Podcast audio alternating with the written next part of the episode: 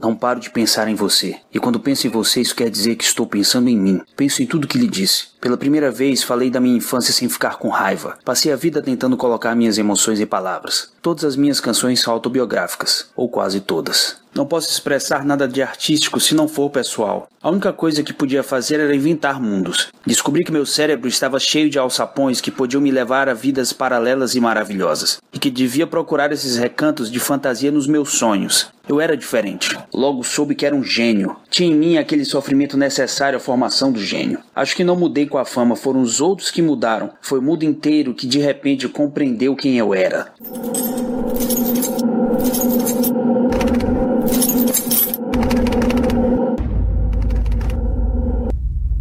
Os Escapistas.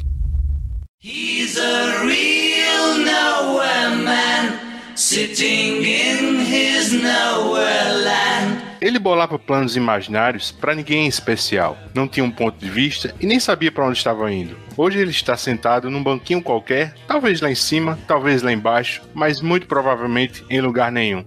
Bem parecido comigo ou com você. No programa de hoje, discutiremos a história em quadrinhos Lennon, de Eric Coberhan e Horn Perrault, que adapta o livro homônimo de Dave Fuenquinos e foi publicado recentemente pela editora Nemo. Trata-se de uma biografia fora da caixinha que imagina o eterno líder fundador dos Beatles em um extenso monólogo de desabafo com uma terapeuta, passando a limpo sua vida e suas dores mais íntimas. Eu sou o Luigi e nada escapa aos escapistas. E para o seu agrado, direto do Clube dos Corações Solitários, cheios de amor para dar, me ajudam a percorrer esta longa e sinuosa estrada. O rei do Iê, Marlo Souza. Tudo de que você precisa é amor e bons gibis. E o sargento Mauro Elovitch. I am the Eggman. I am the Walrus. Cuckoo, Não sai daí que vamos entrar na mente de John Lennon, um autêntico homem de lugar nenhum. Can you see me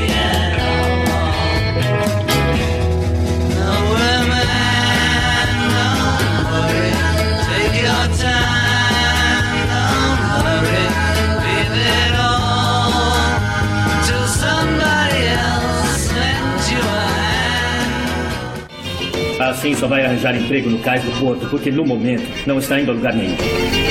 Aqui na Fairbank, de um modo geral, a lugar nenhum. Lugar nenhum lugar cheio de gênio, senhor. Porque se for, meu lugar é lá. Eu lhes confesso que falar dos Beatles não é uma coisa que me deixa exatamente confortável, porque eu sempre tive a sensação de que Beatles é um território restrito. E que por mais que você se esforce bastante para explorá-lo, as antenas dos especialistas sempre vão se voltar para ti, assim, e te dizer que isso não é para você. Mas aí eu lendo esse quadrinho aqui, logo no comecinho, o Lennon fala para sua terapeuta que fazia 15 anos que todo mundo olhava para ele de um modo estranho. Ser ele significava nunca ter uma relação normal com outra pessoa, assim, todos viam nele ou o Beatle ou o ativista político ou louco por Yoko, né? E aí que esse quadrinho me ganha, assim, o Lennon disse para a terapeuta que não via nenhum pré-julgamento no olhar dela, isso era o que tinha ele levado ao divã dela, aquele olhar neutro, né? Parece que o autor francês David Fuenquinos tá dizendo para você, fica frio, eu também não sei de nada, ninguém sabe realmente de nada e ninguém tá aqui para te julgar. O Leon de Fuenquinos não é nenhum enigma da Esfinge, assim, decifra-me ou te devoro.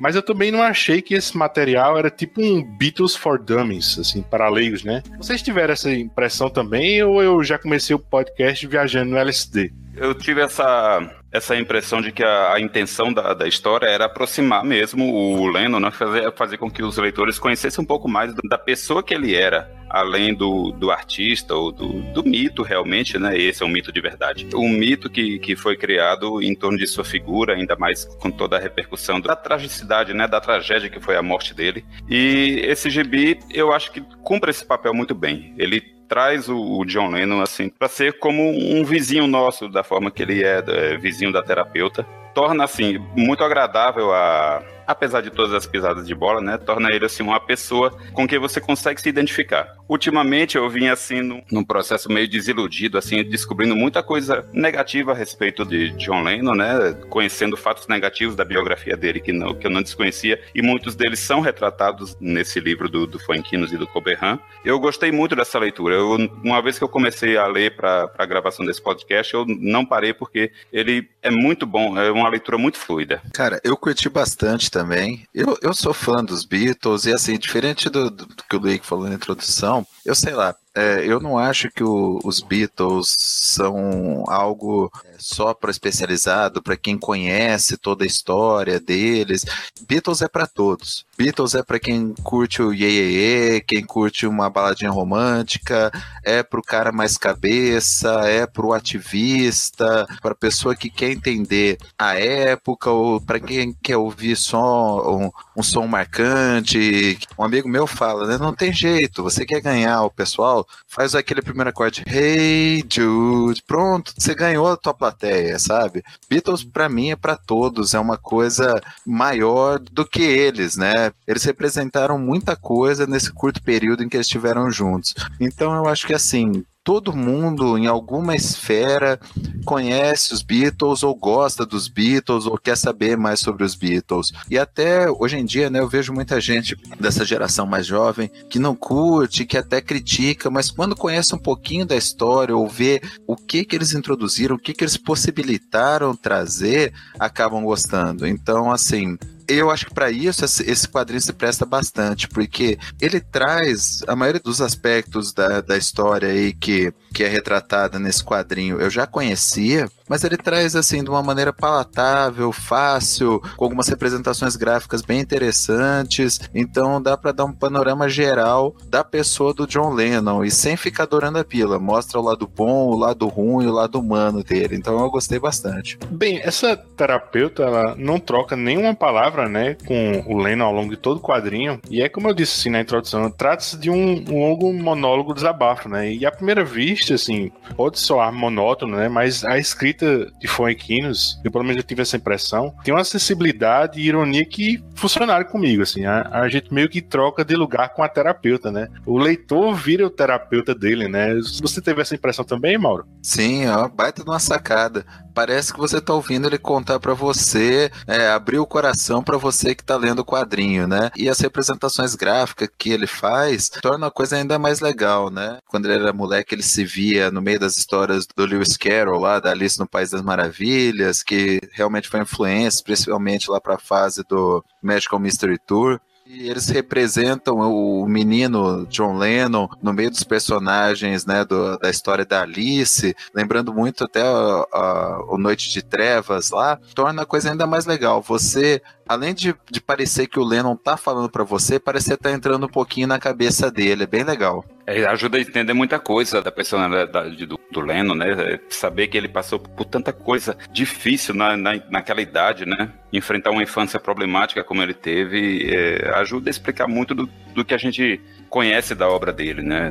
Principalmente na obra solo, em que ele foi um pouco mais pessoal do que na dos Beatles, foi bem mais pessoal, na verdade. E só completando o que o Maru falou, eu concordo com ele, assim, que os Beatles, é, a obra dos Beatles é popular, no melhor sentido. São músicas bastante acessíveis e mesmo as coisas mais experimentais são coisas que você pode parar, ouvir e reconhecer valor. Não precisa fazer delas, sabe, dizer que tudo que os Beatles fazem é a melhor coisa do mundo. O problema de, de artistas como os Beatles e, e outros grandes artistas lendários da música pop, principalmente no rock, né? É, não é exatamente o artista, é o fã, é o fã clube que esculhamba tudo, entendeu? O artista faz uma, um trabalho querendo ser, a, a, querendo alcançar o maior número de pessoas possíveis. Mas aí alguns fãs fazem disso assim uma coisinha exclusiva de clube, tal e coisa. Você tem que ter carteirinha, enfim. É justamente isso, Marlon. Quando eu falei em especialistas, eu me referi a esse tipo de tratamento, assim, de apropriação que parte do fandom tem com expoentes muito marcantes da cultura pop, né? Como os Beatles aqui, Star Wars, Harry Potter. E você, de repente, se vê medindo suas palavras antes de falar qualquer coisa. É exatamente isso. É aquela história, tem que acabar com o fã, né?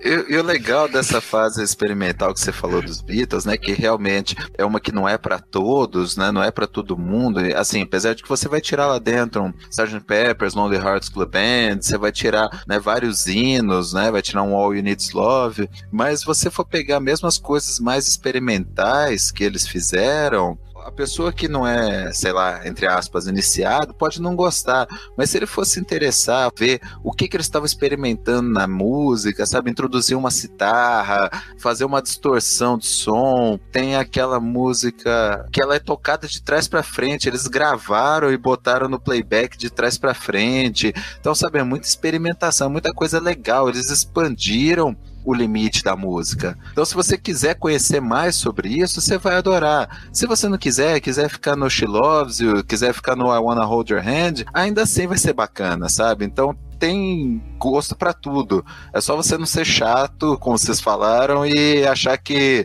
só você merece a altura do que os Beatles produziram. Não é, cara? E aí o que acontece? Eu vim curtir é, essa parte, digamos, mais experimental dos Beatles já adulto, entendeu? A segunda metade da carreira deles, né? Claro, todo mundo já conhece Hey Jude, Let It Be e tal e coisa, porque são músicas universais mesmo, né? Mas conhecer a fundo, por exemplo, o, o White Album, o Abbey Road, o próprio Sgt. Peppers é uma coisa que eu vim fazer já adulto. E eu, e eu até gostei que tenha sido assim, porque é, eu acho que eu entendi melhor a intenção ali. O, o Mauro ele falava aqui desse tour lá em Nova York, assim, e o, o Lennon aqui ele esbarva com a terapeuta todo santo dia, né, no, no elevador do seu prédio, né, o edifício Dakotas, próximo ao Central Park em Nova York, né. E olha a ironia, né, a fachada desse prédio ficou imortalizada justo com a morte do Lennon, né. Eu, eu nunca fui a Nova York, mas se eu fosse hoje, eu confesso que teria a curiosidade mórbida de tirar uma foto ali na frente daquele portão, que lembra um arco, né?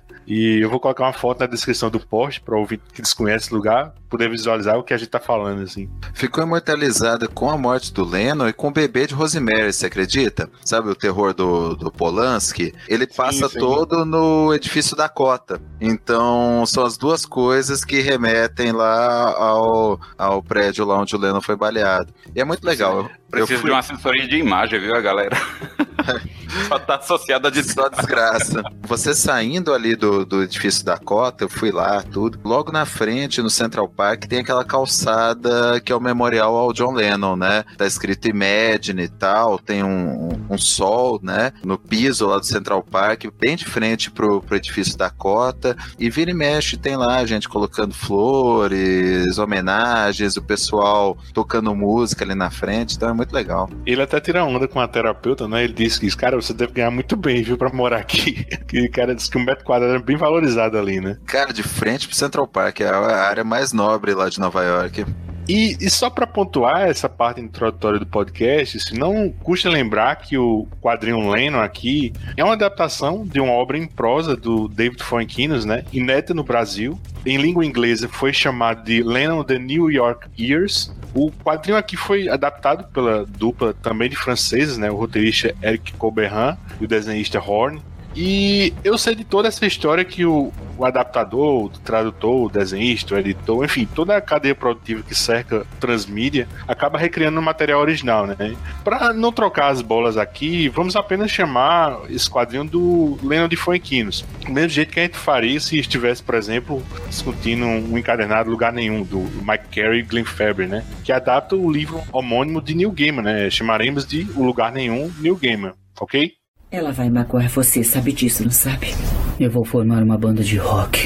Quero ser como o Elvis. Mauro, é justo dizer que os Beatles são fruto de lares desfeitos, né? E tragédias familiares. Haveria um John Lennon sem toda a bagunça psicológica feita pelos pais dele na infância? E, por fim, você acha que o Lennon de Funkins retrata bem esse período? Não, retrata, retrata muito bem. Assim, a história do John Lennon, né, é mais espetacular do que, né, muita novela espetacular e trágica, né? Conforme mostra lá no quadrinho, ele tinha um pai e uma mãe, o pai era marinheiro, abandonou lá, deixou ele com a mãe. A mãe nunca parava em casa, largava ele sozinho, arrumou outros namorados. Até no, no quadrinho ele resume um pouco, mas ela chegou a levar ele pra morar com um dos namorados dela e não dava atenção pra ele. No fim, ele e ficava passando o tempo na casa da tia dele, da tia Mimi, onde ele foi ficando, foi ficando, e no fim a, a Mimi acabou assumindo a criação dele.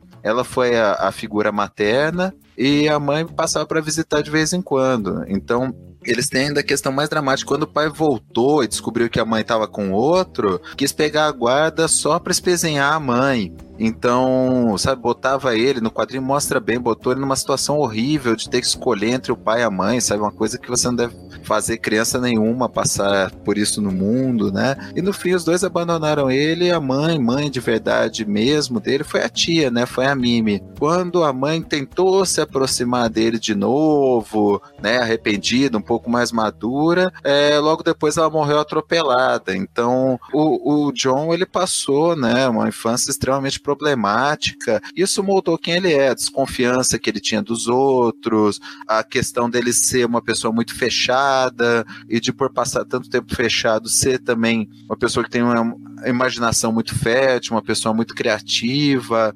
Realmente, assim, é, é uma coisa de cinema e, inevitavelmente, é, moldou a personalidade dele, né? Não tem como. Essa parte em que ele tem que escolher a- entre ficar com a mãe ou o pai é de partir o coração, bicho. Eu fico pensando assim, que cabeça de adulto de merda tinha o pai e a mãe deles pra forçar a criança a uma escolha daquela. Não, muito, muito. E assim, eles eram horríveis. Isso também influenciou ele, né? Essa história eu já tinha lido em uma outra biografia que eu, que eu li do Lennon. E assim, a mãe levou ele pra morar com esse namorado dela e só tinha um quarto. Então ele ficava deitando no, colchão no chão enquanto a mãe tava ali com outro homem, sabe? Uma puta coisa nociva pra cabeça dele. E essa tia Mimi dele, que ele ressentiu durante um tempo, é porque ela era a única que tinha maturidade. Ela foi uma mãe de verdade, sabe? Impunha autoridade, impunha limite pra ele, coisa que os pais dele de verdade não faziam. Eles eram aqueles pais de fim de semana que vinham de vez em quando, mimavam, criança adorava, ficava iludida só pra quebrar a cara no dia seguinte, né? Agora criar no dia a dia, impor limite, falar não, tentar moldar a personalidade, né? Criar um ser humano responsável, né? A responsabilidade de verdade de um pai, quem teve mesmo foi a tia dele. É, esse lance com a mãe, né? Embora ele tenha eventualmente perdoado a mãe, chegado a um, um certo nível de, de amizade, carinho com ela nos anos finais da vida dela, né? Na verdade. Depois ele também teve que expurgar as coisas ruins no relacionamento dele, né? E o que leva a gente a uma música como Mother, por exemplo, né?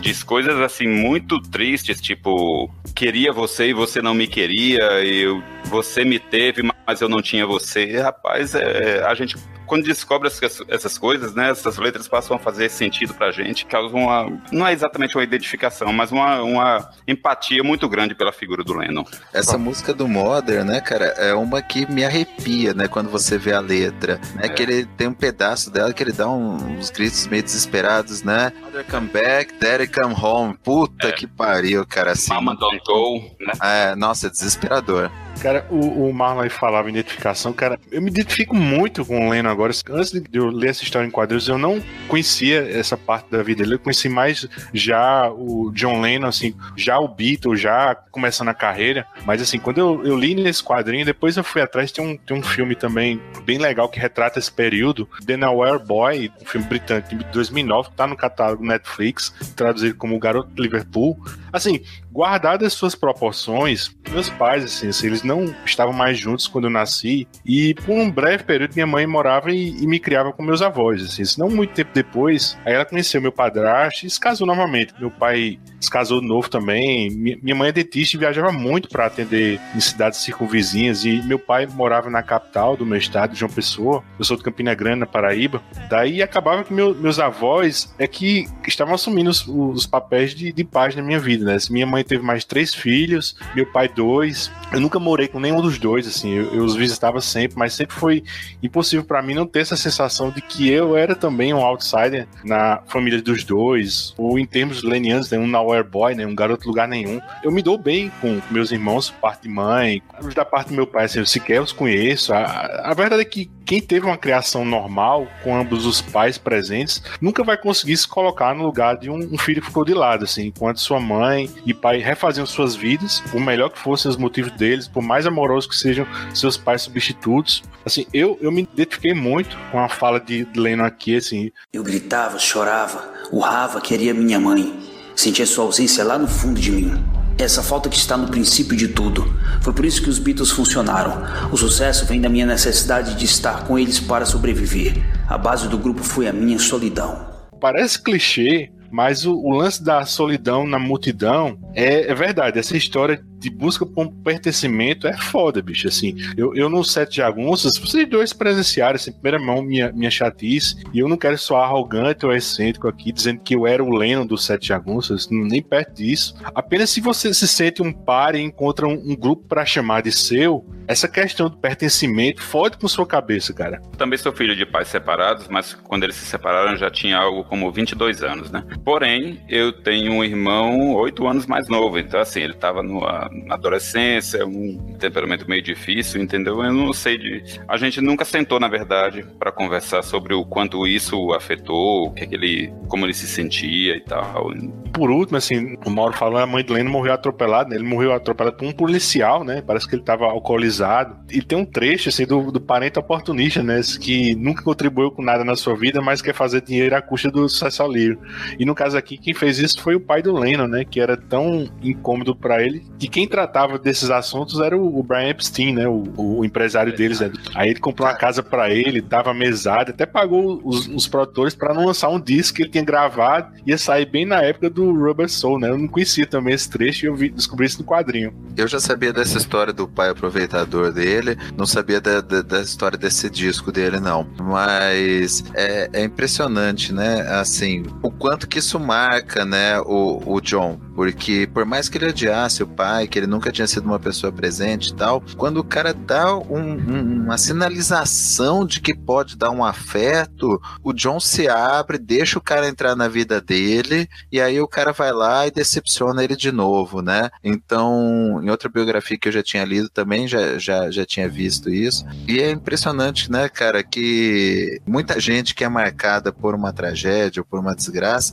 tende a repetir ela ao invés de aprender com o que passou, né? O John meio que repetiu esse modelo horrível com o Julian, né? Com o filho dele. Foi um pai ausente, ressentia porque ele não queria a, a Cynthia, né, que foi a, a, primeira esposa dele, engravidou quando os Beatles estavam começando a alcançar a fama, então ele não queria ela, não queria o filho, foi um pai ausente, o Julian ressentia muito isso, e ao invés dele pegar e tentar consertar o, o que o pai fez com ele, né, ele inconscientemente reprisou o modelo. E isso é muito bem representado né, no quadrinho, que mostra num bar de frente pro pai e de repente, né, o pai vira ele. Essa parte no quadrinho ficou muito legal. E o John só se dá conta disso com o segundo filho, né, com o Sean, que era um filho desejado, tal, e que ele se engaja completamente de ser um pai melhor do que o que ele foi pro Julian.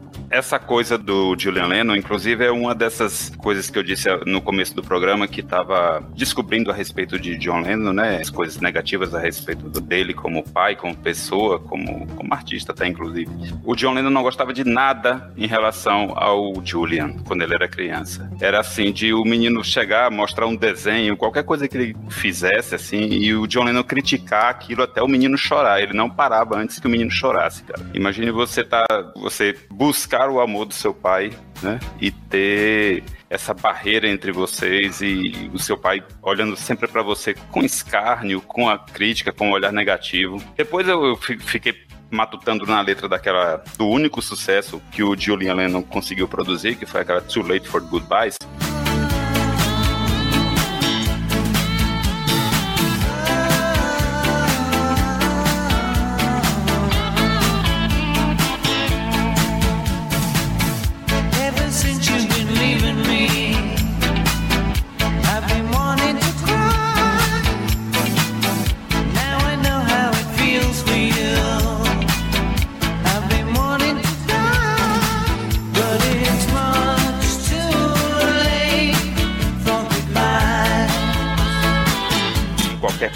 Dos anos 80 você vai encontrar essa música lá.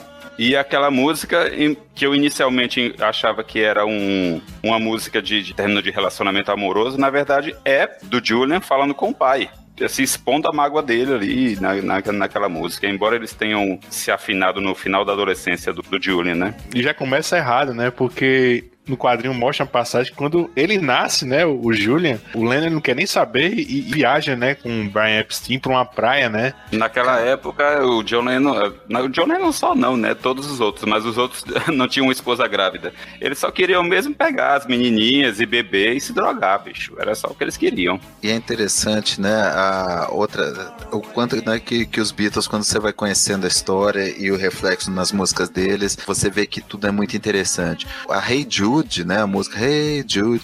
Na verdade, o Paul fez pro Julian, né? É Hey Julius, que era o apelido do, do Julian.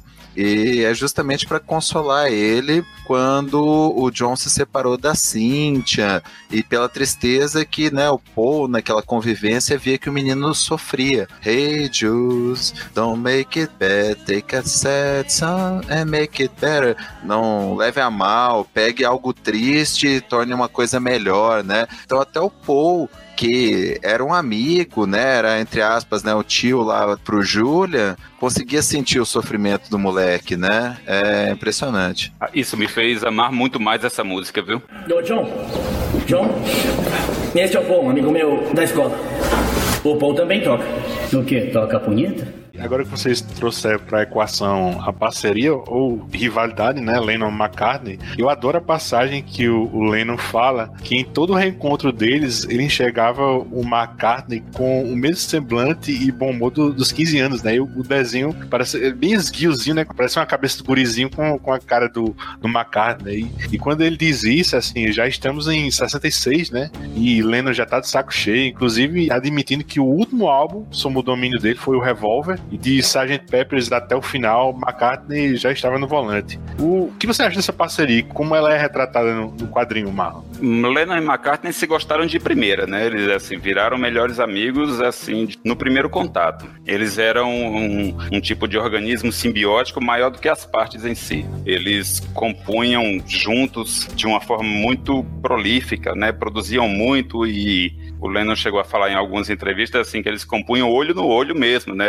Desenvolvendo a música assim, olhando um bem no olho do outro mesmo, criando aquelas melodias fabulosas. Né? Para muita gente, inclusive, assim, os Beatles, para muita gente leiga, né? Quando começa assim, eu fui uma dessas pessoas que por muito tempo pensou isso. Os Beatles eram Lennon, McCartney e mais dois, o que é uma total injustiça, né, com os, os, talentos de George Harrison e Ringo Starr. É uma injustiça com o George, né? Com o Ringo tá, deixa passar.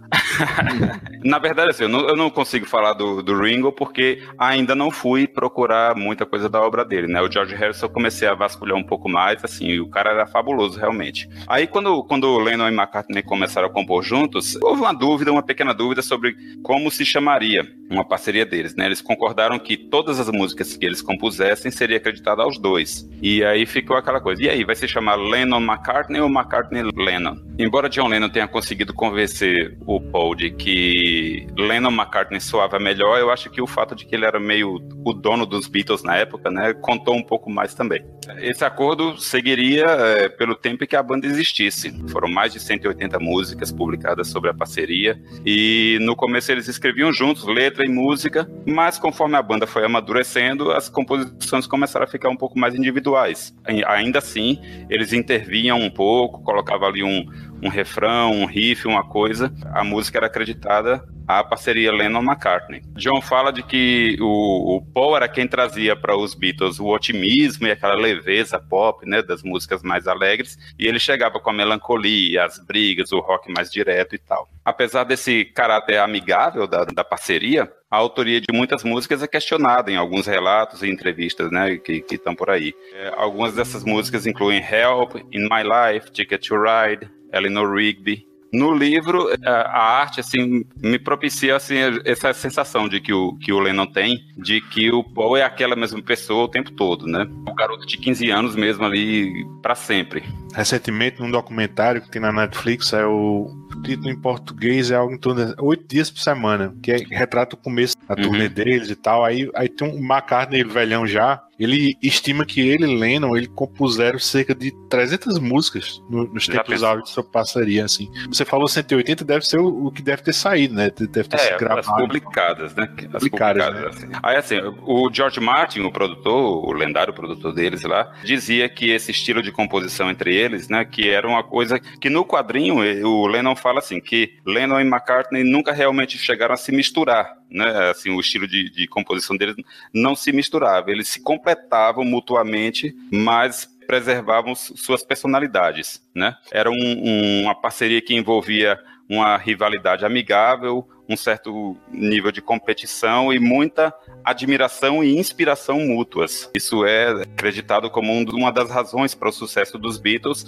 e para todas as inovações que eles trouxeram. Não, é muito interessante como que funcionava essa parceria, né? Que às vezes até o antagonismo deles se complementava. Naquele box famoso, né, o Anthology, que o George, o Paul e o Ringo revêem a carreira deles, tal, conta toda a história. Tem um trecho que mostra aquela música Getting Better. Filling me up with your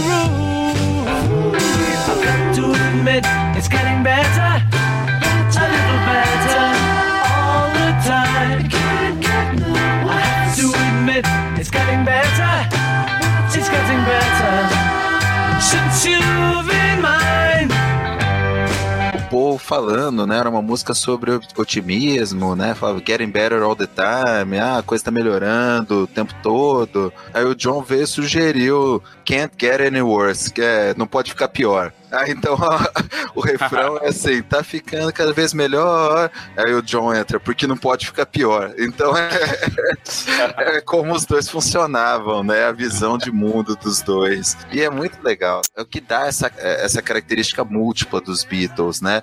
Tem o otimismo do Paul, o pessimismo do John, o, o amor dos dois pela música, a ideia da experimentação, de, explorar os limites. É muito, muito legal como eles juntos formaram algo muito maior do que os dois sozinhos, né? E que, assim, essa rivalidade teve uma época que eles realmente estavam com ódio, logo depois que terminou a banda tal. Você vê até em alguns documentários do John, naquele Imagine famoso, né, que saiu acho que na década de 80 ou 90, não lembro. Tem um trecho do John tocando música no estúdio com o George, e os dois com raiva do Paul, falando mal do Paul. E como isso foi passando, quando o John saiu daquela fase, entrou em outra da vida tal, porque o John era muito inconstante, né? Como a maioria dos gênios. E depois ele foi reatando a amizade com, com o Paul até o momento que ele morreu, né? E como que o Paul, apesar daquela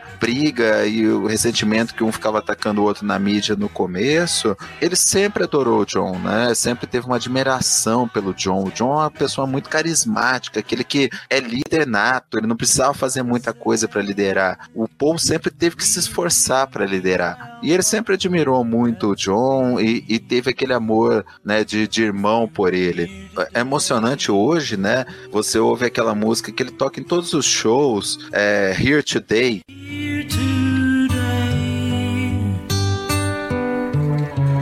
Knowing you, you probably laugh and say that we were worlds apart. Were here today.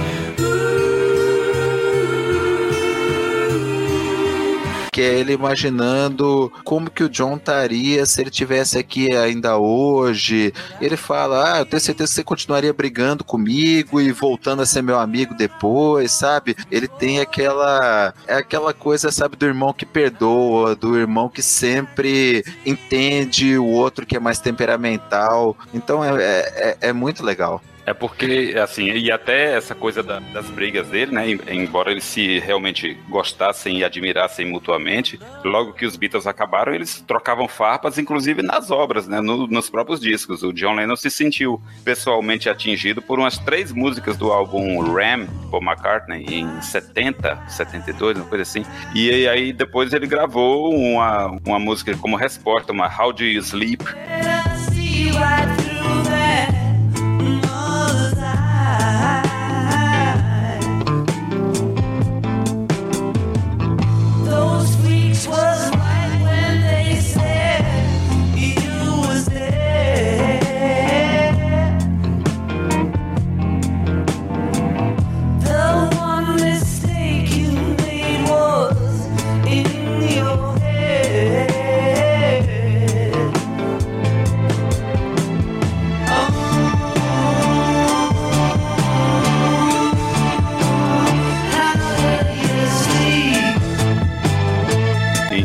Assim, disse coisas horríveis ao Paul McCartney, dizendo que a música do Paul McCartney era música de elevador para ele, que ele devia ter aprendido alguma coisa nos anos com os Beatles. Caramba. Ele pega, ele pega pesado mesmo, entendeu? Tem um verso assim que é The only thing you've done was yesterday. Quer dizer, a única coisa que você fez é, já está no passado, mais ou menos, traduzindo porcamente, né? É, Mas e era o Yesterday entendido- da música. é. Pois é, exatamente. É, pode ser entendido como a única coisa que você fez foi yesterday. então eles Cara- ficavam se cutucando assim mutuamente e por muito tempo ainda. E é interessante, cara. Dizem que o John já fazia isso, inclusive quando os Beatles estavam juntos. Tinham várias músicas ali que tinham direto pro Paul e o Paul não percebia. Dizem que aquela And Your Bird Can Sing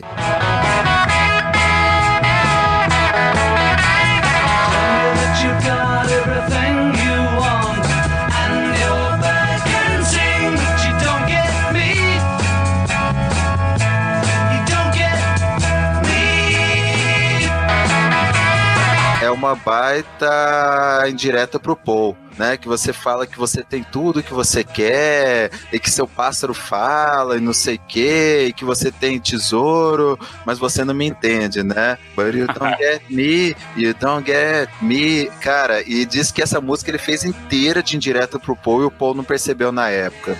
O único Beatle com quem ele não se estranhou foi o Ringo Starr. Ele foi amigo do Ringo Starr o tempo todo. O George Harrison, ele teve um problema já no, no fim dos Beatles, quando eles queriam desfazer a, a parceria jurídica, né? O John Lennon se recusou a assinar uns papéis e, em represália, o John Lennon deixou de comparecer a um, a um show do George Harrison em Nova York e depois eles ficaram brigados um tempo também. Mas é engraçado que quando a banda se separou, o George ficou do lado do John, apesar de inicialmente ele era amigo do Paul e foi o Paul que, que indicou ele pra banda, né? E eu acho que durante a época dos Beatles, o Paul sempre teve aquele desdém com o George de irmão mais velho, sabe? Tipo, ah, sabe, ah, é o moleque e tal. E o George foi ressentindo. Você vê isso inclusive nas filmagens do Larry B. Tem determinado ponto que o Paul começa a dar palpite quando o George tá tocando. Aí o George fala: por que, que você não pega e toca então? Vai lá, manda ver, sabe? Dá uma estressada forte.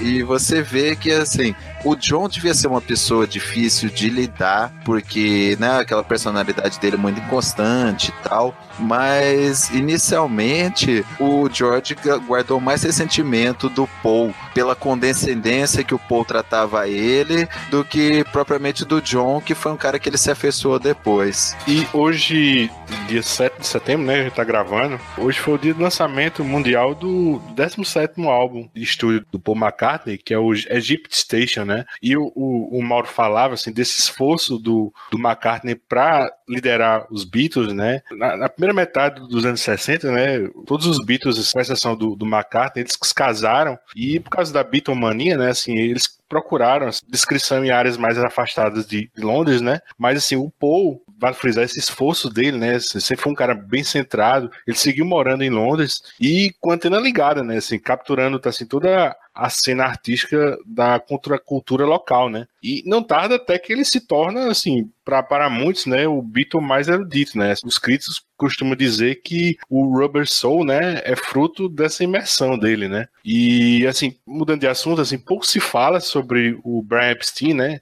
Geralmente se dá crédito a ele no redesign dos Beatles, né? Quando ele formata o visual dele e entrega um quarteto boa pinta, né? Numa embalagem mais aprazível, né? Com ternos feitos sob medida, corte de cabelo padronizado, assim, acenos coreografados, né? Na verdade, o, o Brian Epstein né, era um era um homem bem reservado, né? Filho de pais abastados, dono de uma rede de lojas de discos, assim. Ele descobre os Beatles quando se deixa levar pela curiosidade, né? Anotar que muitos clientes estão procurando disco desse grupo local, né? Aí certo dele vai ao Cavern Club, né? E, e o resto é história, né? Ele fez a intermediação de gravadoras, ele próprio comprou milhares de discos dos Beatles para influenciar na, na lista de hits, né? Usou as lojas da família dele para vender ingressos, inaugurou a ideia de que eles poderiam explorar a marca com brinquedos, camisas, etc. Vocês acham que Epstein foi o quinto Beatle? Ah, foi, cara. Ele foi fundamental para a divulgação do grupo, para dar a cara que eles tiveram. Ele era o centralizador, ele, ele apaziguava qualquer coisa que eles tinham, ele deu aquela, aquela cara de, de, de conjunto para eles, né? E é bem interessante né, a história do Brian Epstein, né? Dizem que ele era né, homossexual, e naquela época era até crime né, na Inglaterra, então ele não podia sair do armário, mas todo mundo em Liverpool meio que sabia, então gerava até uma fofoca de que ele dava em cima dos Beatles, tal, coisa que todos eles sempre negaram a vida inteira, disseram que nunca teve nada, né?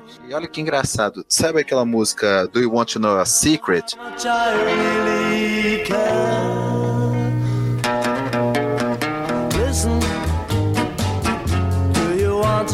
Secret? Do you promise not to tell? Logo do começo dos Beatles, tem duas versões que eles dizem do que, que a música queria dizer. Uma delas diz que era o negócio do casamento, do, do, do relacionamento do John com a Cynthia, que ele falou, ah, é, você quer saber um segredo tal, que ele fez aquilo pensando né, no relacionamento em segredo que ele tinha com a Cynthia, que ele não podia divulgar por causa dos fãs. Outra que dizem é que foi quando o Brian Epstein se revelou pro John. Que ele falou: Listen, do you want to know a secret? Do you promise not to tell? Oh, oh.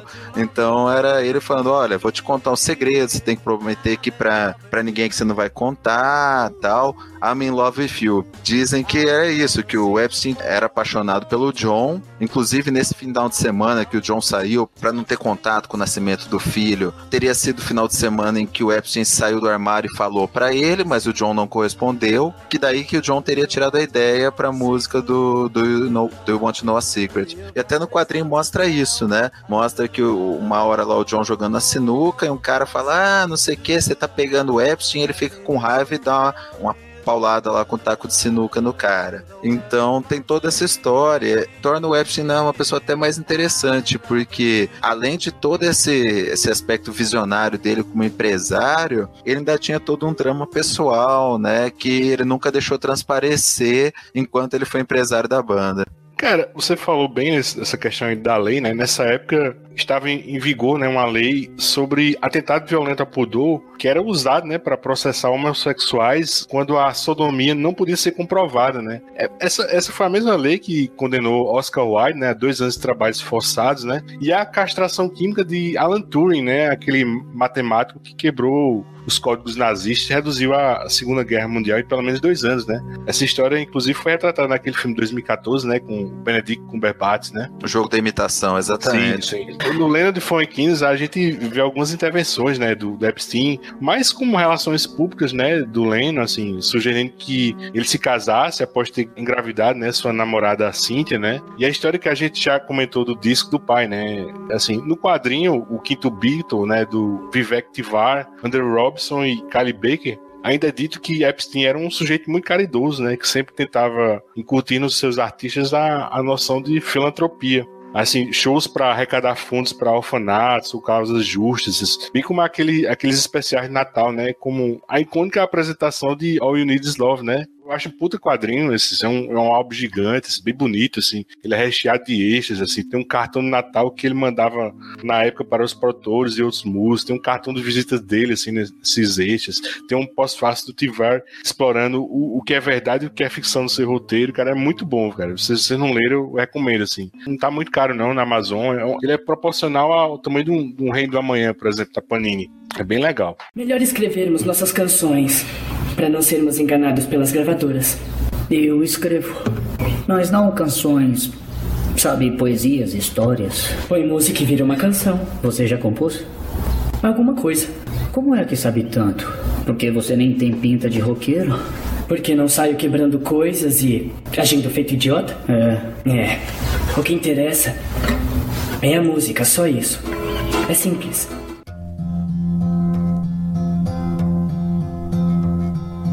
Yesterday. All my troubles seem so far away. Now it looks as though they're here to stay. Oh, I believe in yesterday. Suddenly, I'm not half the man I used to be. There's a shadow hanging over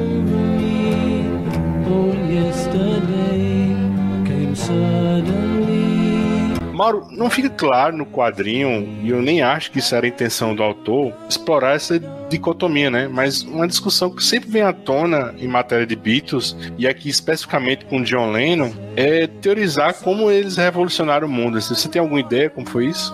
Meu, eles revolucionaram em tantos aspectos, em tantas oportunidades, que eu falo sem sombra de dúvida que eles são a banda mais revolucionária, mais influente de toda a história da música. No começo, com o Ye Ye Ye, com a Beatlemania, eles influenciaram por ser os primeiros ídolos para jovens, que faziam música para molecada de 15, 16 anos até 20 e poucos. E naquela época não tinha, naquela época a grande maioria da música ou era música clássica ou eram os crooners e, e as big bands. Então já era uma música para um pessoal mais velho, uma música mais erudita. Os Beatles foram os primeiros a falar diretamente para os jovens, foram os primeiros ídolos a nível mundial, sabe? O pessoal despreza o Ye Ye Ye, vem falar de boy band. Ah, foi a primeira boy band. Isso é uma bobagem, porque diferente das boy bands, que são uma coisa fabricada, que vem tudo mastigado de estúdio, já dentro do- de uma pesquisa de mercado de saber o que, que vai agradar o público, os Beatles abriram o caminho, eles se arriscaram, eles vieram com aquele que pra época era considerado um corte de cabelo esquisito, as músicas rápidas, que falavam diretamente pro jovem e, e revolucionaram a música, tanto que eles criaram a Beatlemania, aquela histeria que tinha em relação a eles na época. Eles foram tão influentes que a primeira aparição deles né, no, no Ed Sullivan's Show que foi na, na primeira incursão deles nos Estados Unidos, foi a maior audiência da televisão mundial por muitos anos. né? Os Estados Unidos inteiro quis ver.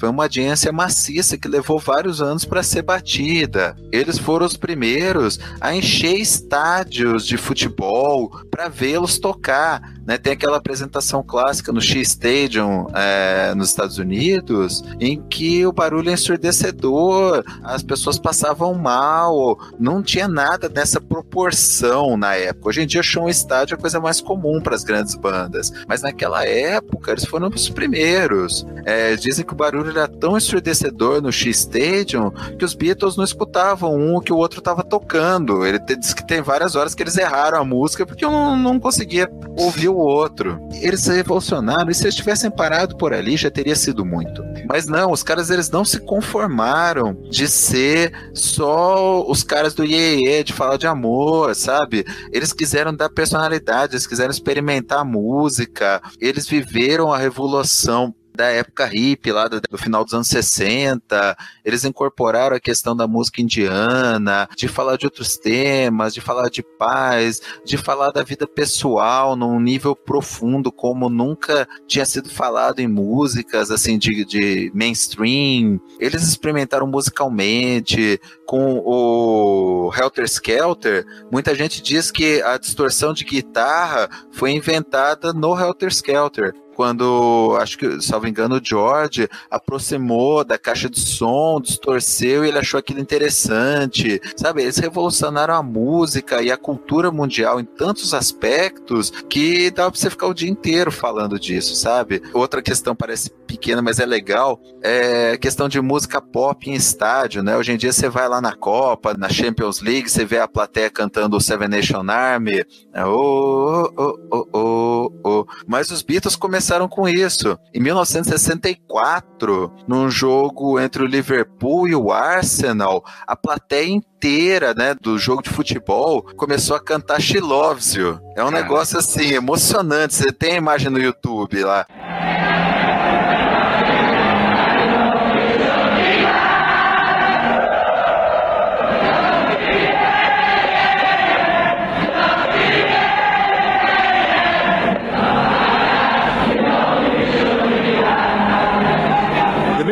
Crowd sings is the music that Liverpool has sent echoing around the world.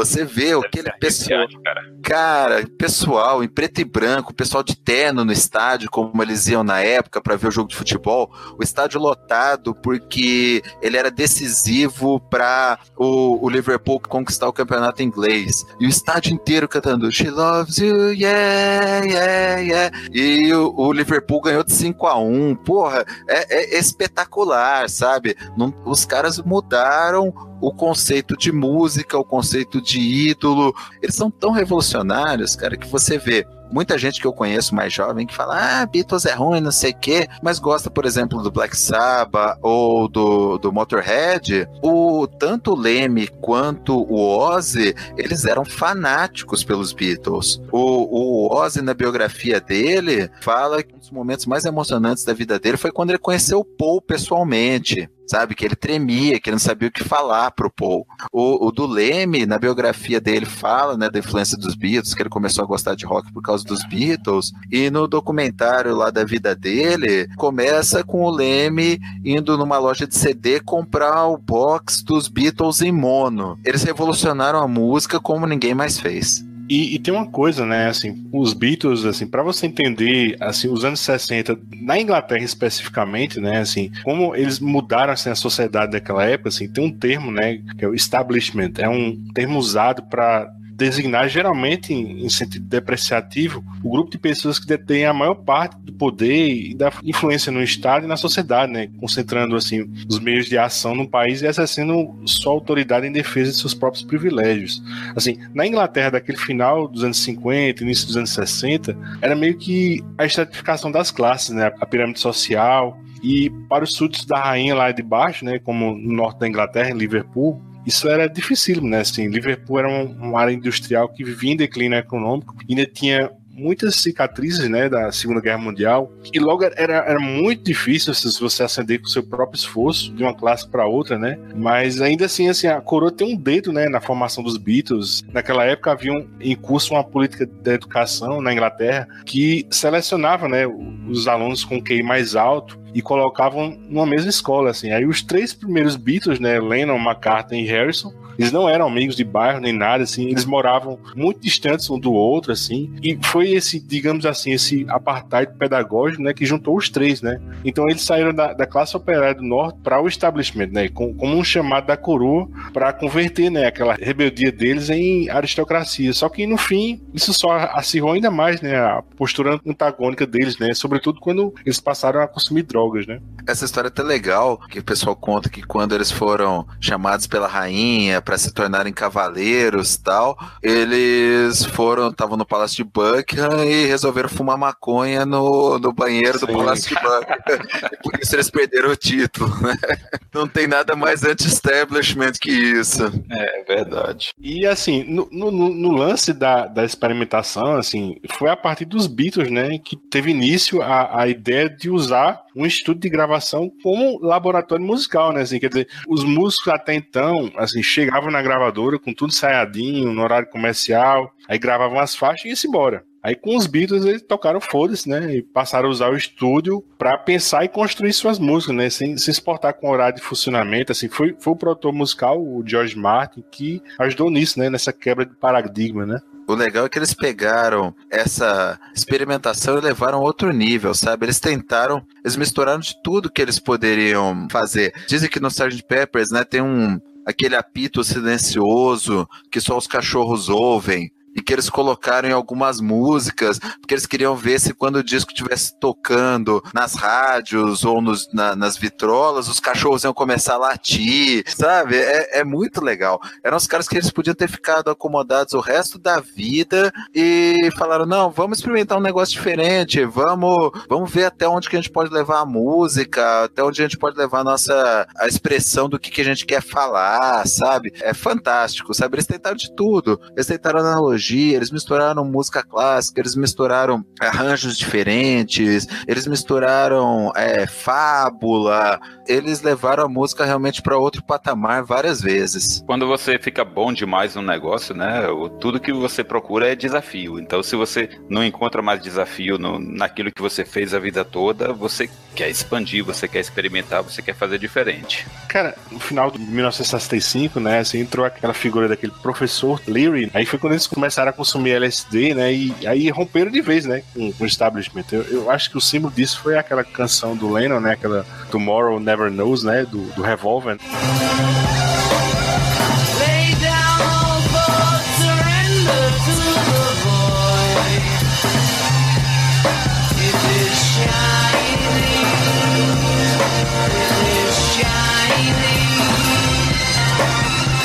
Que até então era a música mais inovadora da história deles, né, eles gravaram com muita experimentação, Agora que você me lembrou, ela que é de trás pra frente. Eles gravaram e o som ela, dela é rebobinado. Completamente diferente de qualquer coisa que você escute, bicho. É um negócio maravilhoso. E sabe onde tem assim uma citação direta dela é, numa música recente?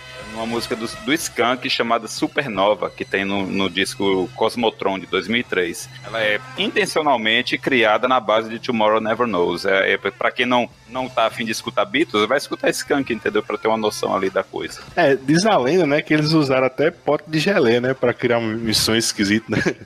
É, pra muitos é considerada a primeira música psicodélica do mundo, né? E outra coisa louca, né? A ideia de droga nessa, nessa segunda metade dos anos 60 era bem diferente da que a gente tem hoje, né? O LSD, né, era visto assim de boa, né? Como algo que libertava a mente do aprisionamento da realidade, né? As figuras de imagem que eles criaram com a letra de músicas como, como Tomorrow Never Knows, Lucy in the Sky with Diamonds, que, ao contrário do que muita gente pensa, não é uma música sobre LSD. É uma música que John teve a ideia de compor a partir de um desenho que o Julian fez, em que ele tinha desenhado uma menina num céu com estrelas tal e coisa. E perguntou: que quem é essa aqui? É Lucy in the Sky with Diamonds. Mas é lógico que ele sabia que as primeiras letras gerariam né? toda essa associação. né? Cara, e, e ela é muito legal, assim, você pensar. A própria I Am the Walrus, né, que eu, que eu citei aí na, na minha introdução aí do, do podcast, ela é completamente uma viagem. Eles deixaram a mente deles se expandir pensando na Alice no País das Maravilhas. Eles experimentaram demais, né? Eles fazem várias coisas revolucionárias. E é legal, assim, a questão que vocês falaram né, da, da droga né, na vida deles. Tem algumas passagens que você vê muito né, a, a, a influência disso daí, de- desse uso da droga. Por exemplo, tem uma aquela, aquela música She Said, que ele perguntava lá, and she making me feel like I'm never been born. É, você faz eu me sentir como se eu nunca tivesse nascido. And she's making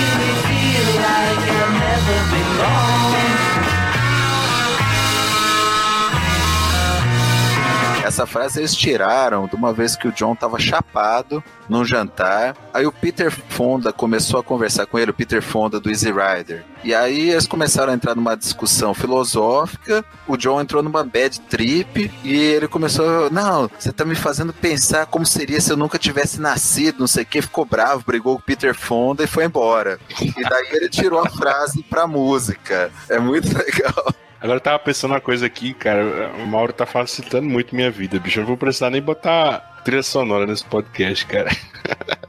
Cara, eu ia falar isso agora, eu ia falar isso no final. Eu ia pedir desculpa aos ouvintes pela minha desafinação e por submetê-los a ouvir, me ouvir cantando, mas não tinha jeito pra, pra eu ilustrar o que eu queria falar. Mas não sacanha, não. Tá muito bom, velho.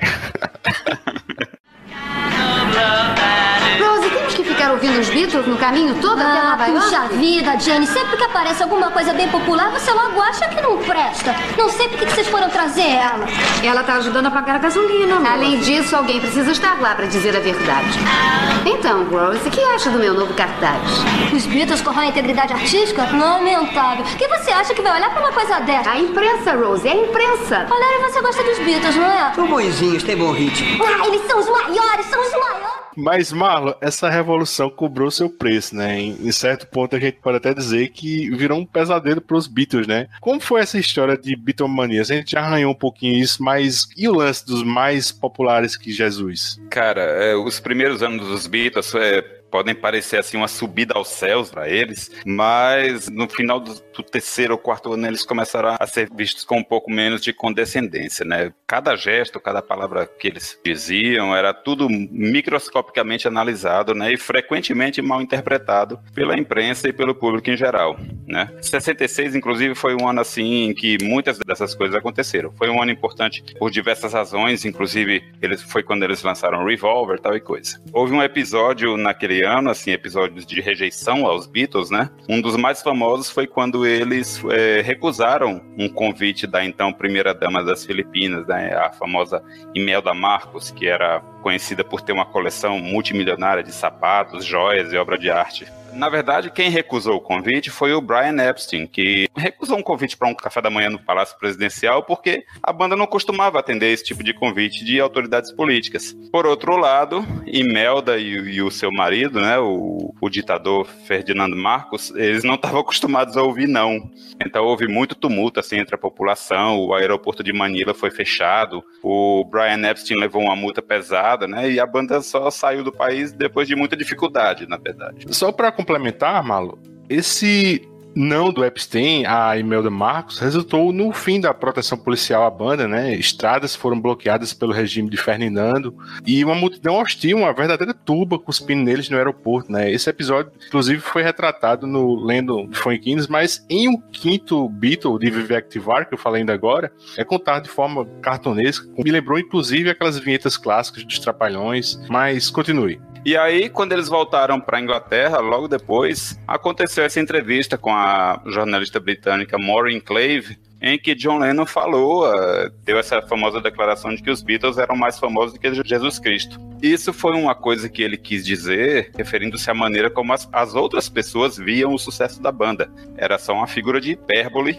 né? E ninguém deu muita, muita bola na época. E isso só ganhou uma repercussão, a repercussão que ganhou, né, mundial e causar é, protestos e revoltas, cinco meses depois, quando, perto da turnê americana, uma revista adolescente imprimiu essa frase na capa de uma revista. Houve protestos de lideranças religiosas, políticos conservadores, principalmente ali pelo cinturão bíblico dos Estados Unidos, né? Aqueles estados do sul que são mais conservadores, mais reacionários. E até a própria Ku Klux Klan disse que os Beatles tinha, tinham que se preocupar com eles, né? Acabou que a música do, do, dos Beatles, é, por conta dessa declaração, foi banida de diversas estações, e não só nos Estados Unidos, né, em outros países também, como Espanha, Holanda, África do Sul. Depois que o estrago já estava feito, né, que parecia que não adiantava John Lennon explicar o que ele quis dizer, ele pediu desculpas, mas daquele jeito dele, né? Ah, se isso fizer você feliz, eu peço desculpas. Se essa declaração saiu assim fumegante nessa época, imagina esses tempos de hoje, hein, bicho? Eu tava pois pensando é, nisso.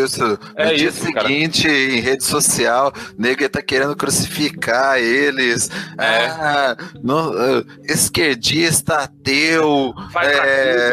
pra pra Cara, velho. É, cara. Pra você ver que o mundo mudou muito pouco em 52 anos, né? Se mudou, talvez não tenha sido pra melhor. Enfim, e aí nesse ano também, é, o Mauro tava contando aquele episódio lá do, do estádio, do barulho ensurdecedor das fãs, tal e coisa. É, os Beatles descobriram que eles não conseguiam mais ser ouvidos, cara. Os shows estavam acontecendo em lugares cada vez maiores e o equipamento não acompanhava. A gritaria dos fãs era tanta que eles não davam conta de, de se ouvir ou fazer as pessoas ouvirem o que eles estavam tocando. E aí, sentindo que esse apelo visual, né, de os carinhos bonitinhos que as meninas queriam, tal coisa, tinha suplantado a, a música, né, o apelo musical deles, eles decidiram que aquela seria a última vez que eles fariam uma turnê. Essa pressão do sucesso também cobrou um preço enorme na vida do próprio John Lennon, né? O, casamento com Cynthia nunca deu certo, na verdade, né? Ele tem um filho com ela e tal, mas assim, ele nunca deu realmente amor para ela, nem para nem o filho, então. E também houve pressão para que as famílias dos outros Beatles, né, tivessem que se mudar para bairros mais distantes em Londres, porque todo mundo queria conhecer a casa onde eles foram criados e tal. Então, tem vários momentos, né, desse Lennon de Fonquinhos em que a gente percebe como a, a, a, fama ferrou com a cabeça, né, do John. Eu, particularmente, eu não conhecia essa passagem, assim, do espancamento aleatório, né, que ele soou sem motivo nenhum, né, um, um bêbado depois de um show. Aí o Fonquinhos até sugere que depois disso ele ficou assombrado com o que fez, né, e foi aí que começou todo esse discurso pacifista dele, né. Vocês conheciam essa, esse trecho? Mas não, eu não conhecia não, cara. Mas isso foi antes de ser famoso, né? Eles estavam ainda na, na Alemanha, né? Foi na Alemanha. O John sempre foi um cara, né, de, de impulso. Tanto que mesmo depois disso teve aquela teta que eu, que eu já falei, que ele deu com o taco de beisebol no outro.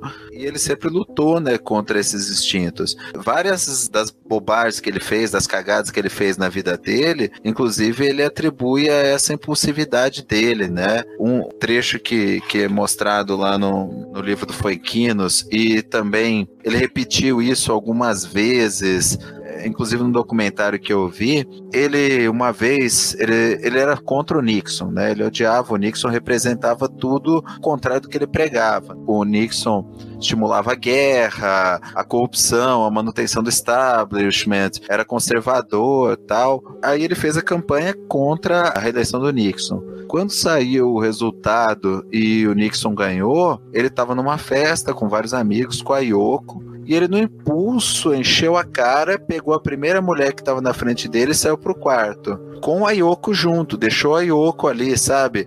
E que era o amor da vida dele. Depois ele falou: Ah, foi impulsividade, eu tava frustrado tal, e eu me arrependi disso por muito tempo. E esse eu acho que foi a maior humilhação que eu já submeti a Yoko na, na minha vida. Então ele faz várias coisas no impulso, várias brigas dele com o Paul tal, e que depois ele se arrepende. Então isso é um pouco da personalidade dele também, né? Eu acho que ele pode até ter ficado marcado por esse episódio, mas não consertou de, de vez nessa ocorrência. Demorou, mas a gente chegou nela, assim, Yoko Ono, né? Será que Yoko Ono foi mesmo a vilã dessa história? Por que eu, estou dizendo isso? É porque é comum, né? É muito comum as pessoas rotularem a Yoko como catalisador do fim dos Beatles, né? Que a presença e a influência dela em Lennon importunava os demais, né? Inclusive no estúdio de gravação, né? O Funkins aqui, ele não é muito generoso com a imagem dela, e por mais que ela, ela fizesse feliz o Lennon e as agendas ativistas e artísticas dos dois coincidissem, ela também era tão maluquete quanto Lennon, né? E abusava pra caramba de drogas também, né? Inclusive no parto do filho deles, né? O Sean,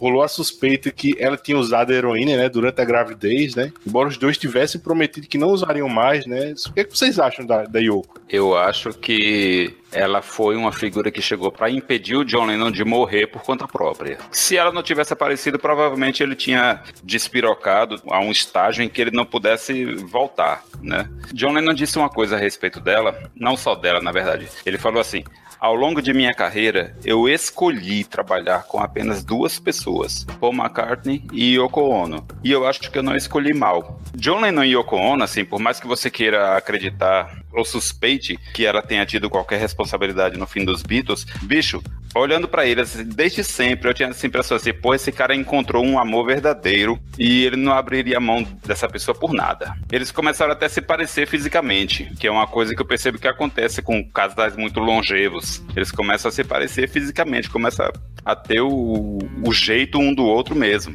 Eu acredito que o, o, livro pinta um retrato generoso dela porque já, já é muito injustiçada, entendeu? Acho que ela até precisa desse, desse tipo de reparação. Claro que depois, assim, é claro que existe essas essas disputas judiciais em que ela nem sempre é tão é, gananciosa, né? Na verdade, houve um, um episódio recente com Paul McCartney em que a inversão dos nomes Lennon e McCartney no crédito das músicas gerou um processo da parte dela, ela querendo dividendos e tal. Mas enquanto eles estavam juntos, enquanto John Lennon estava vivo e com ela, eu acredito que ela foi fundamental para que John Lennon vivesse até que até a chegada de Mark Chapman.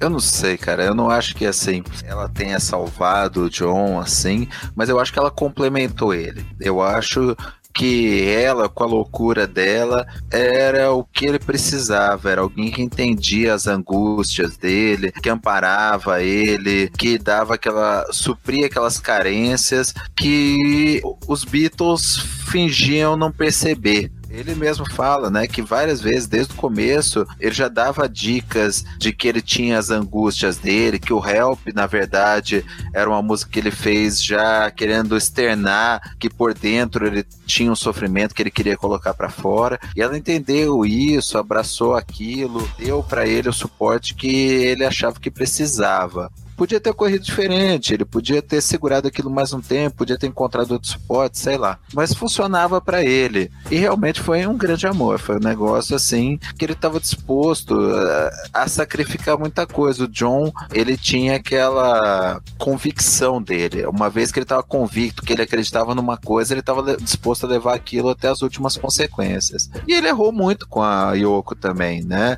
Pessoal fala, tal, apesar dela ser o grande amor da vida dele, ele fez muita merda ele separou dela lá para curtir uma vida de solteiro que ele disse que nunca tinha tido lá no que eles chamam do Lost Weekend, né? Que é retratado inclusive no no quadrinho, que mostra uma época que ele ficou por conta própria, que ele caiu na gandaia e tal. Mas assim, independente disso tudo, ninguém entendeu o John tão bem quanto a Yoko. E ele não estava disposto a, a, abrir mão disso por nada. Nem para manter os Beatles, nem para continuar gravando hits. Ele fez vários discos que não fizeram tanto sucesso porque ele incorporou as ideias dela.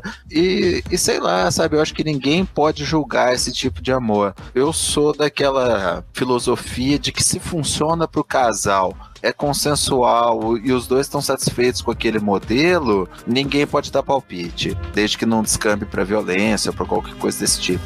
Mas sendo os dois se entendiam, eles eram felizes, quem é alguém para dizer que o John errou de ter ficado com ela, sabe? Então, ela é fundamental para quem o John foi dali por diante. Eu acho que nunca ninguém entendeu o John da maneira que a Yoko entendeu. Cara, e tem um episódio que, que é mostrado nesse quadrinho que eu também não conhecia, que era da assistente, da May Peng, né? Se eu não me engano, ela é vietnamita, né? Ela passa um, um tempo como assistente dos dois, aí quando tem esse Lost Weekend, né? Essa porra louquice aí do, do John, quando ele se separa temporariamente com ela, ele, ele fica com essa May Peng como assistente dele e eles acabam se relacionando, né? Aí quando a Yoko volta, né, pra ele, né? E aí enxota, né, essa May Peng. Não conheci, até vi foto delas no Google. Aconteceu com, a, com as bênçãos da Yoko, na verdade, né? Isso, a Yoko isso. liberou a, a May Peng pra satisfazer o John Lennon, inclusive sexualmente. O que ela ficou puta mesmo foi porque ele deu um beijo nela em público. E parece que não havia qualquer registro de, de John e, e Yoko se beijando em público até aquele momento, entendeu? Ou assim, então, assim, ele achou que como ela era, digamos, temporária, era um, era um step para um período, entendeu? Que ele não deveria ter deixado chegar até aquele momento. É muito engraçado, né? Como que o que incomodou ela é pouco comparado, né, com o bigger picture, né? E essa história da reconciliação do John com a Yoko é muito engraçado, assim, ela é contada resumida, né, no, no quadrinho, mas diz, né, que o John já sentia falta dela há bastante tempo tal. E aí ele gravou uma música com o Elton John. Como é que era? Whatever Gets You Through the Night. Whatever gets you through your life, it's alright, it's alright. Do it wrong or do it right, it's alright, it's alright. É uma música meio disco, tal, meio anos 70. E o John tava ali, tava no Lost Weekend, tava nas baladas tal. E o Elton John chegou, vamos gravar um negócio junto tal. E aí eles combinaram o seguinte: o John falou, não, eu gravo contigo tal, mas acho que o pessoal não vai me gostar de me ouvir cantando disco. Aí o Elton John falou: vai ser o primeiro lugar nas paradas. Vamos fazer o combinado seguinte: se essa música que você gravar comigo chegar em número um, você vai fazer um show comigo. E aí o John topou, tal, a música chegou em número um. Aí o John foi fazer de graça esse show com o Elton John. E o Elton John era muito amigo do John e convidou a Yoko. Então, quando o John saiu do palco, a Yoko já estava esperando ele no backstage, e daí eles nunca mais se largaram. Tô emocionado. Não, é sério, bicho. Falar de, desse período, dessas pessoas, entendeu? É um negócio que mexe comigo assim de uma forma muito legal. Eu, eu gosto mesmo de ouvir essas histórias, dessas primeiras lendas do rock and roll, entendeu? Eu gosto muito disso. Cara, é tudo muito diferente, né? Tudo Assim, muito bom, tudo muito velho, cinematográfico, é legal, assim, como funciona. Cara, na era de Spotify agora, né? O pessoal nem, nem sabe mais co- como é sua banda, né? Você só forma playlist, você não dá nem pra você escutar um, um álbum todo, né? Você pega um hit e bota lá na sua playlist, você não dá nem. Você nem reconhece mais as bandas, né? Já eram, assim, no começo dos anos 80, entendeu? O negócio já tava ficando meio prostituído demais, porque foi quando nasceu a MTV e tal. E, mas mesmo assim, bicho, você pega as- essas histórias de um período em que as coisas eram um pouco mais puras, mais autênticas, mais verdadeiras mesmo, entendeu? Que você chegava lá no palco e você queria dar o melhor de si, entendeu? É, é tudo bastante emocionante, assim. E era legal, né? Assim, os caras pensavam o álbum, né? Como É. que o álbum funcionava e tinha aquilo, ah, como é que vai funcionar ao vivo, ou então vamos fazer só em estúdio. Tinha aquele cuidado com a música, com a mensagem que os caras queriam passar. Hoje em dia as pessoas nem, nem sabem quem é o autor, né? Vai ouvindo playlist mix de trocentos autores, quem canta na maioria das vezes não é quem escreveu a letra, na maioria das vezes a letra também não quer dizer nada. É uma pena, viu? Porque É uma pena mesmo. eu, eu adoro biografia de rock, cara. Já li várias e as histórias são muito interessantes, principalmente a história por trás das músicas, né? A mensagem que os caras queriam passar com as músicas é, é muito legal. Eu sei que muitos de vocês estão pensando no programa de amanhã. Afinal, quem são esses rapazes de Liverpool que se intitulam os Beatles? O que podemos esperar? Bom, eu vou explicar para vocês. Aqui mesmo, faz alguns anos, tivemos um jovem vocalista em nosso palco chamado Elvis Presley. Ele, como muitos podem lembrar, causou uma sensação nos jovens em nossa plateia no estúdio. E amanhã à noite, aqui mesmo neste palco, vamos ter Elvis Presley multiplicado por quatro. Há algumas semanas eu fui à Inglaterra e vi uma apresentação desses quatro jovens. E Silvia e eu concordamos que o efeito deles sobre a plateia é realmente incrível. Assim, quero que estejam preparados para gritarias, em excesso, histeria, empolgações desmaios, ataques, tonturas, convulsões espasmódicas e até tentativas de suicídio. Tudo perfeitamente normal. Isso apenas quer dizer que esses jovens estão se divertindo. Bom, o, o Fonquinos, ele encerra a história num, num momento em que Lennon admite para terapeuta, né, ou melhor, para a gente, que ele está feliz né, e provavelmente aberto a conversa amistosa né, com o seu antigo grupo. Se isso era mesmo verdade, a gente nunca vai saber, mas eu achei um, um fecho bacana para essa história em quadrinhos. O que, é que você achou desse final, Mauro? Aproveita e introduz a, a figura do Mark Chapman para a gente. Não, eu achei o final muito legal. Ele fecha, né, da, daquela questão de conclusão mesmo, né, do jeito que foi a vida do, do John, alguém que estava se reinventando, que tinha tirado um período off da música para viver como pai. Inclusive tem uma entrevista muito legal dele para a revista Rolling Stone, falando, né, de maneira muito aberta sobre a carreira dele inteira e sobre aquela fase que ele estava vivendo longe da música, vivendo, né, como pai em tempo integral do filho dele. E não dá para saber, né, de onde que ele teria ido para aí. Do jeito que ele era tão inventivo, revolucionário, é impossível prever o que, que teria se seguido depois dessa fase zen dele. E infelizmente todos esses planos, todas as especulações vão ficar por aí por causa do Mark Chapman, né? Mark Chapman era um- um- uma pessoa, né, medíocre, 25 anos à época, se dizia fã dos Beatles, tinha vários problemas psicológicos. Ele stalkeou lá o prédio do John por alguns dias para monitorar a rotina dele. No dia que ele matou o John, ele teve lá antes, isso é mostrado no quadrinho. O John autografou o, o álbum Double Fantasy que o Chapman tinha trazido para ele autografar, né? Na maior boa vontade. O John atendia bem o- o- os fãs.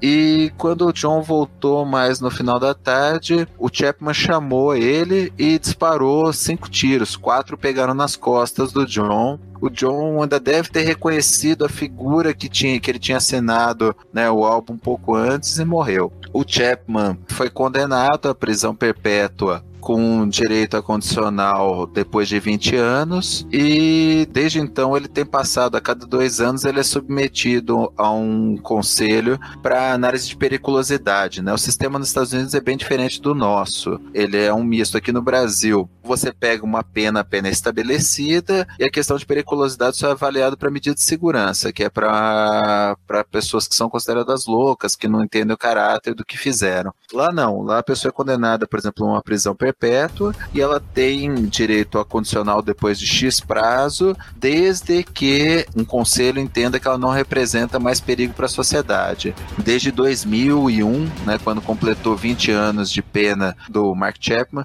ele é a cada dois anos submetido a esse conselho e já teve 10 vezes negado o pedido de liberdade condicional porque entendem que ele ainda é um perigo e que a colocação dele em liberdade trará risco para outras pessoas. Então ele está desde então cumprindo pena. É até interessante, né? É triste pensar que se fosse aqui no Brasil, o assassinato do John seria considerado um homicídio talvez duplamente qualificado, né? Seria motivo fútil e recurso que dificultou a defesa da vítima, porque atirou pelas costas inesperadamente tal, talvez emboscada ele teria pego, sei lá, entre 16 e 18 anos, dependendo do juiz que desse a sentença, cumpriria dois quintos, porque era primário e iria para a rua. E sabe-se lá o que, que ele faria depois disso, né? Então, é muito triste a gente pensar que a vida humana tem valido tão pouco aqui no Brasil. A última entrevista dele com essa comissão para condicional foi agora em agosto, né? Foi, foi a décima vez que foi negado e, ao que parece, ele vai passar o resto dos dias dele mesmo na cadeia mesmo. Merece mesmo. De maneira É, muito egoísta, eu vou dizer, tomara que ele apodreça lá e morra. Exatamente, igual o Charles Manson morreu na cadeia também, sempre teve negado condicional porque era um perigo para a sociedade. né? É, a gente não pode levar a vida humana tão leve ao ponto de achar que poucos anos de cadeia, uma pessoa que cometeu um crime hediondo desse jeito, tá apto a voltar a conviver em sociedade. Nós prendemos Mark David Chapman pelo homicídio de John Lennon. Hoje, multidões lamentaram a morte chocante e prematura de uma lenda. A trágica morte de John Lennon desencadeou manifestações de pesar sem precedentes entre fãs de todas as idades. Mark David Chapman, o suposto assassino de John Lennon, foi levado ao hospital Belleville, onde ficará sob rigorosa vigilância, uma vez que já atentou antes contra a própria vida. Você sabe com quem a arte do cara me parece aqui, do, do Coberham, me parece? Me lembrou um misto assim do. Como é que é? O Lenil Francis Yu com o Adam Hughes. Caramba! É, não sei porquê. Eu acho que é a São cara dois do... estilos bem diferentes. bem diferentes, assim, mas é justamente assim, um, um- um mix entre eles ali, mais puxando pro, pro Adam Hughes, né? Porque afinal ele- ele- o traço é agradável, do Lenil Francis Yu não é. Mas foi esse o artista que, que esse Coberham me lembrou. Eu, eu tiro um- uns pontinhos aí pela, pra essa repetição na arte do Horn, sabe? Embora eu goste muito, assim, e essas repetições até funcionam. Eu acho que elas são narrativas, né, cara? Ele É. faz pra mostrar que o John vivia repetindo alguns ciclos na vida dele, né? A cena dele transando com a Yoko, dele com as meninas na cama, dele usando droga, falando, né? Eu acho que é até a ideia de, de mostrar que ele tá sempre se repetindo, né? Nos erros dele. E reforça com um tom irônico, né, do Lennon, porque o Lennon era muito conhecido pelas ironias dele, né? Assim, eu, eu gosto, assim, mas tem hora que parece um pouco um- uma muleta, né? Assim, um, um artista, assim. Outra coisa, assim, o, o monólogo desabafa, assim, ele não cai num barazo, porque acho que o texto do Funkinos e Coberhan, né, que adapta o texto do Funkinos, é muito bom, mas eu, eu acho que um, um diálogo ali, outro acolá, cairia como uma luva, assim, principalmente na relação Lennon-McCartney, né? É, podia funcionar, sei lá. Já ouviu o Paul McCartney também, né? Talvez tiraria um pouco da questão da conversa com a terapeuta, né? Que na verdade é sempre um monólogo mesmo. Mas é isso aí, eu acho que o Lennon do Funkinos funciona bem, né, como um pontapé inicial para o neófito em Beatles, né? Mas acima de tudo é, é um gibizinho honesto, né, que honra a cronologia na maior banda de rock and roll de todos os tempos. No próximo bloco, qual é a boa? E você, mocinha, de onde é que veio, afinal? Búfalo! Roubei dinheiro de minha mãe só pra vir aqui porque eu amo o John. Aliás, eu amo todos os Beatles, mas especialmente o John. Algum dia eu vou me casar com o John. Mas John já não é casado. É, mas ele pode se divorciar ou a mulher pode sofrer um desastre de avião e sepulgar. Porque John tem que se casar comigo. Ele tem sim ou eu acabo me matando. É o que estamos assistindo, senhoras e senhores. A Beatlemania. Stan Davis informando para a WGSL em frente ao... Exterminem os Beatles! Ah, saia daqui. Corta, corta, Harry. Você guarda, tira essa menina daqui. Vamos. Nunca ouviu falar da imprensa livre? When I get to the bottom, I go back to the top of the slide. I stop and I turn and I go for a ride. Till I get to the bottom and I see you again. Yeah, yeah, yeah. Do you, don't you want me to love you?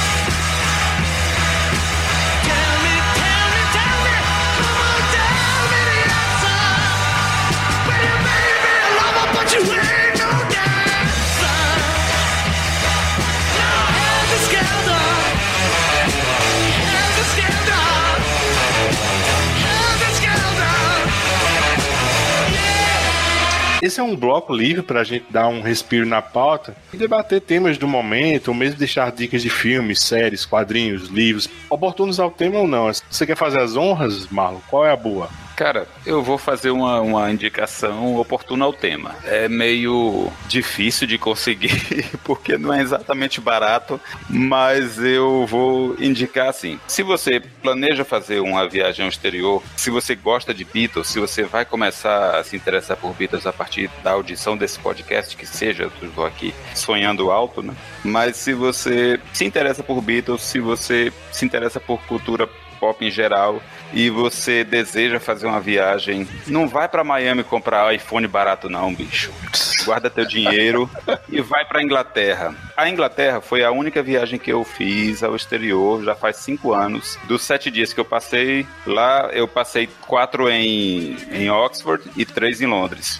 E no último dia, que foi quando eu tive realmente assim um, a oportunidade de passear, eu saí como um louco pela cidade, pegando trem de um canto pro outro, assim. E um dos lugares que eu visitei foi a Abbey Road dos Beatles, né? Aquela célebre avenida em que os quatro aparecem atravessando uma faixa de pedestre no- na, na capa do disco de 1969. E eh, eu vi o Abbey Road Studios lá, eu vi a, a abadia que dá nome à, à rua, né? Que é a estrada da abadia. Eu vi essa tal igreja. Eu tirei uma foto atravessando a faixa em que os Beatles estiveram lá. E cara, é esse tipo de coisa que faz é, a sua existência valer a pena, entendeu? Se você é uma pessoa boa, você merece uma viagem à Inglaterra. Se você for à Inglaterra, eu tenho certeza que você vai ter motivos para nunca se arrepender e para se lembrar com, com carinho para sempre.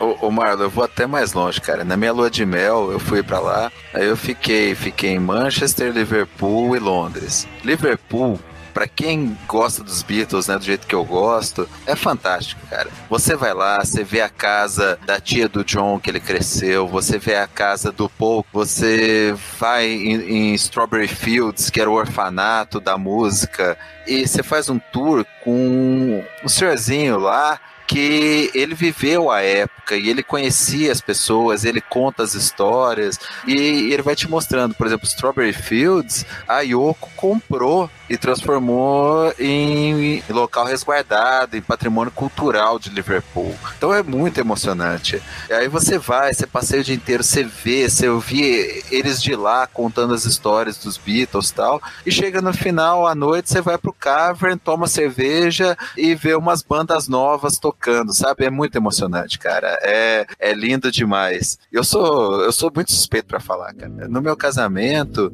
em vez de contratar aquelas bandas genéricas que vão tocar Macarena e algum funk ali no, no, no teu casamento, eu contratei um cover dos Beatles trocava de roupa, fazia as três fases, fazia do Yeah Yeah Yeah, o Sgt. Peppers e o It Be. Cara, foi legal demais, cara. Foi muito divertido. O melhor casamento que eu não fui, velho. E outra, né? Assim, eu tinha um, um projeto de vida de que a primeira viagem ao exterior que eu faria seria para a Austrália, né? E, e calhou de, de, de ser para a Inglaterra porque foi meio que a trabalho, né? Mas eu acho agora que antes de visitar qualquer outro lugar, eu quero voltar à Inglaterra e explorar um pouco mais, inclusive essa coisa da mitologia dos Beatles. E aí, Mauro, qual é a boa? Eu também vou indicação de Beatles, não tem como eu fugir do tema. Eu vou pegar um de cada mídia. Eu vou sugerir um livro, um quadrinho e um filme.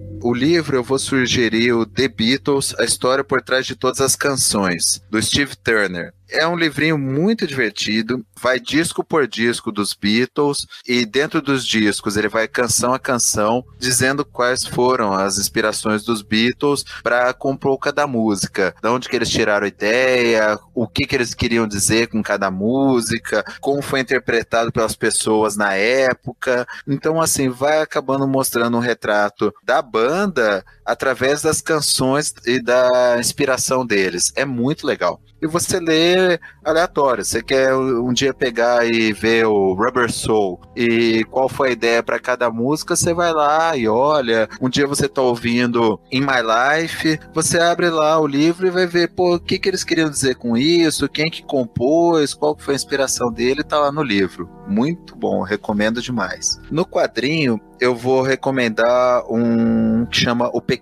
Livro dos Beatles, que é de um autor francês chamado Hervé Boris. Ele faz sempre quadrinhos sobre rock. Ele conta a história dos Beatles cronologicamente, mas através de tirinhas, através de um acontecimento. Cada quadrinho quer dizer alguma coisa. Ele mostra uma capa de disco, um acontecimento, uma frase. É bem divertido o jeito que ele constrói o livro dele, vale muito a pena. E por fim, eu vou recomendar um filme, na verdade, um documentário que chama Os Estados Unidos contra John Lennon, que retrata o tempo em que o John foi viver nos Estados Unidos durante o governo Nixon. E o governo americano entendia ele como uma ameaça ao establishment, como alguém que incitava a anarquia, o comunismo e tentou de todo jeito expulsar ele dos Estados Unidos porque ele era um imigrante, ele era inglês afinal. E como John se manteve fiel às crenças dele,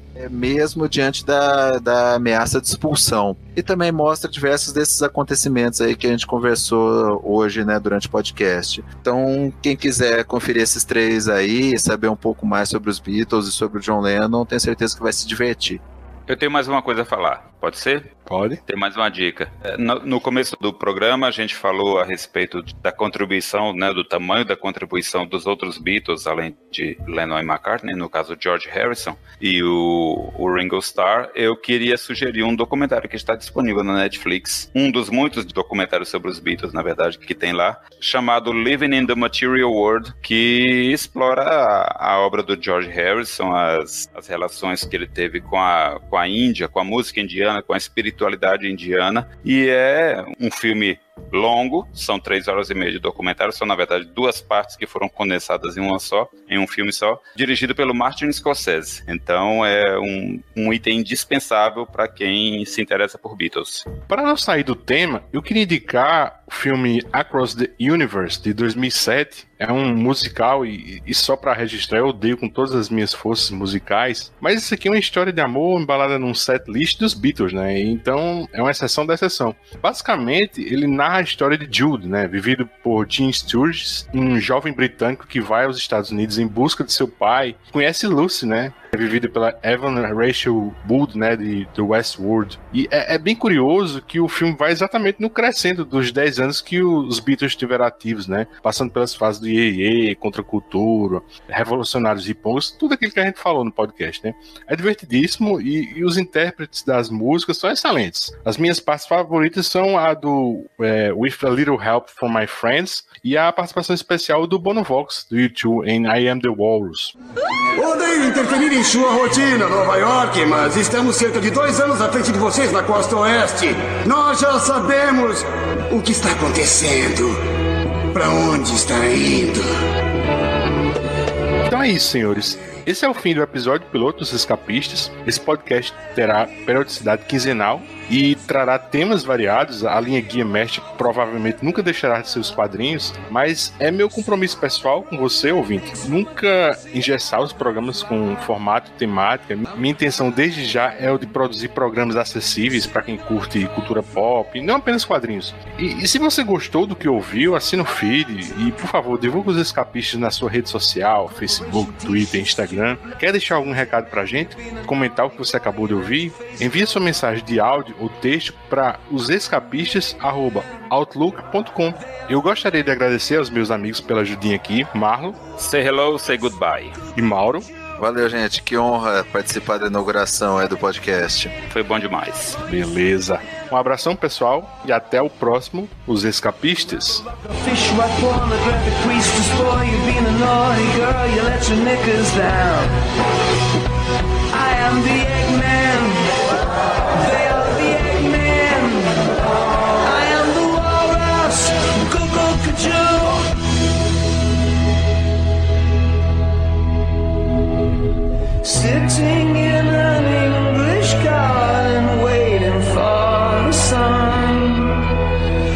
sun don't come, you get a tan from standing in the English rain.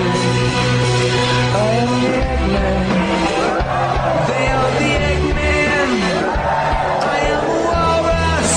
Go go kajoo, go go go kajoo. Além. Go go kajoo, go go kajoo. Expert, expert, choking think?